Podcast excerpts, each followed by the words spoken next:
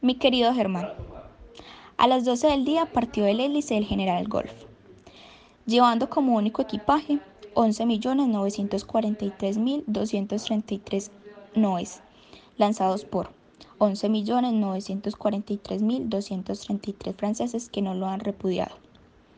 Todavía las fricciones de la emoción que nos produjo la noticia, curiosamente, me trajo a la mente el recuerdo más lejano que guardé de mi infancia. La casa en la que vivíamos se componía de una sola y una única pieza muy pequeña, sin ventanas, con una única puerta que daba a la calle. Esa pieza estaba situada en la carrera séptima de un barrio muy popular que se llama San Cristóbal en Bogotá. Enfrente a la casa pasaba el tranvía que paraba unos metros más adelante en una fábrica de cerveza que se llamaba Leona Pura y Leona Oscura. En mi pieza vivíamos mi hermana, un niño que nunca supe su nombre, que lo llamábamos Piojo, una señora que solo recuerdo con una enorme mata de cabello negro que la cubría completamente, que cuando lo llevaba suelto yo daba gritos de miedo y me ponía debajo de la cama. Nuestra vida se pasaba en la calle. Todas las mañanas yo tenía que ir al mular que estaba detrás de la fábrica para vaciar la vacinilla que habíamos usado durante la noche. Esa era la enorme vacinilla blanca, esmaltada, pero el esmalte le quedaba, pero del esmalte ya quedaba muy poco. No había día que la vasenilla no estuviera llena hasta el tope. Los olores que salían de la vasenilla eran tan nauseabundos que muchas veces yo vomité encima. En la pieza que en la pieza no había luz eléctrica ni inodoro. Nuestro único inodoro era la vasenilla. Ahí hacíamos lo chico y lo grande, lo líquido y lo sólido. Los viajes de la pieza al mular con la vasenilla eran desbordantes, eran los momentos más, más amargos del día. Tenía que caminar casi sin respirar, con los ojos fijos sobre la caca, siguiendo un ritmo poseído del terror que se me derramaba antes de llegar, lo que me metía en castigos terribles. La apretaba fuertemente con las dos manos como si fuera un objeto precioso. El peso también era enorme, el peso también era enorme, superior a mis fuerzas. Como mi hermana era más grande, tenía que ir a la pila a traer el agua que necesitábamos para el día y el piojo iba por el carbón y sacaba la ceniza. Así que nunca me podían ayudar a llevar la vacinilla, porque ellos también iban en otras direcciones.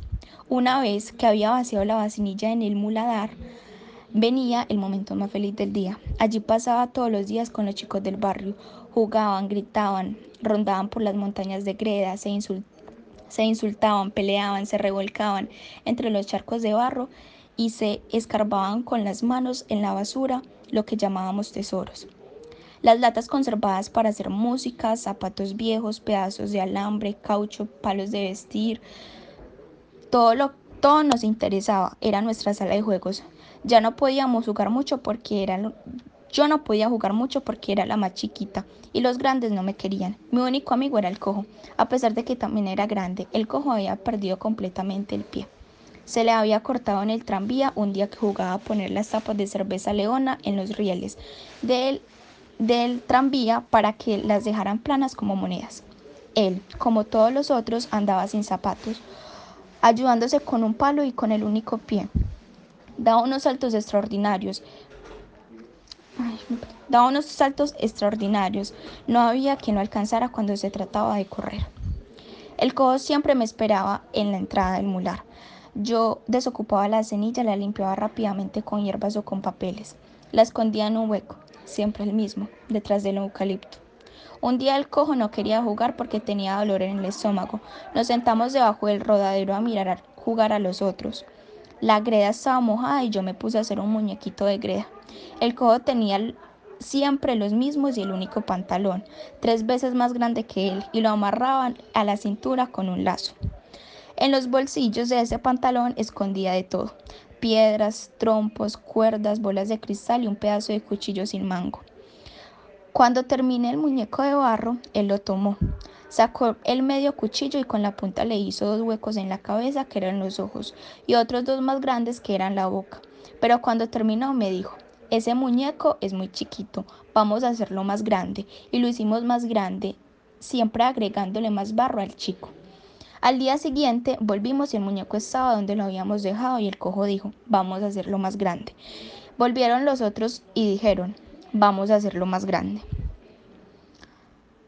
Alguno encontró una vieja tabla muy grande, tan grande que decidimos que haríamos el muñeco de esa misma forma que fuera tan grande como la tabla, y sí, sobre la tabla podríamos transportarlo y hacer las procesiones. Por varios días agregamos y agregamos barro al muñeco, hasta que fue grande como la tabla. Entonces decidimos darle un nombre, decidimos llamarlo el General Rebollo. No sé, ni, no sé por qué ni de dónde sacamos ese nombre. En todo caso, el general Rebollo se convirtió en nuestro Dios. Lo vestíamos con todo lo que encontrábamos en el basurero. Se acabaron las carreras, las guerras, los saltos. Todos nosotros jugábamos alrededor del general Rebollo. El general Rebollo era naturalmente el personaje central de nuestras invenciones. Por días y días solo vivíamos alrededor de su tabla. A veces lo hacíamos pasar por bueno, otras por malo, pero la mayor parte de veces era un ser mágico lleno de poder. Así pasaron muchos días y muchos domingos. Para mí eran los peores días de la semana. Todos los domingos a partir del mediodía hasta la noche me dejaban sola, encerrada con llave en la única pieza. Tenía, no tenía luz, no tenía luz más que la que entraba por las grietas y el grande hueco de la chapa. Pasaban horas, pasaba horas con el ojo pegado en el hueco para ver qué pasaba en la calle y para consolarme el miedo.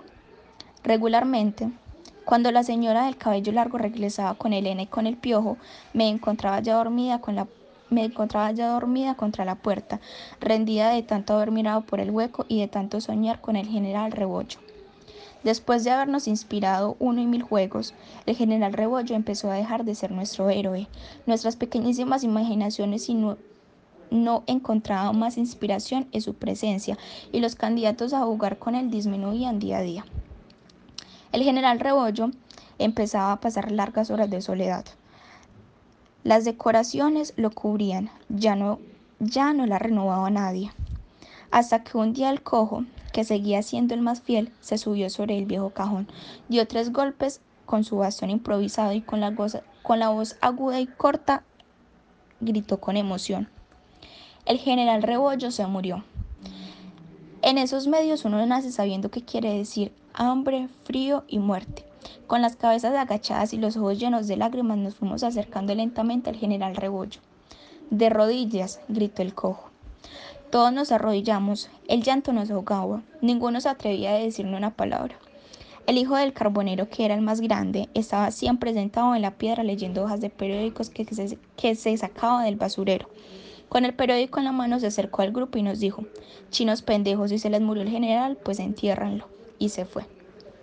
Todos nos pusimos de pie y decidimos alzar la tabla del general, enterrándolo en el basurero. Todos nuestros esfuerzos fueron inútiles, no logramos mover la tabla. Resolvimos enterrarlo por pedazos. Partimos cada pierna en tres pedazos, los brazos igualmente. El cojo dijo que la cabeza había que enterrarla entera.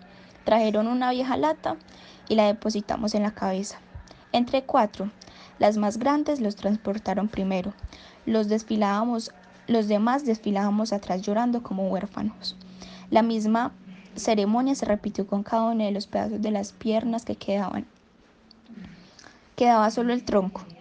Lo partimos en muchos pedacitos. Lo, lo nos pusimos a hacer muchas bolitas de barro y cuando ya no quedaba nada en el tronco del general Rebollo decidimos jugar a la guerra con las bolas. Emma Reyes.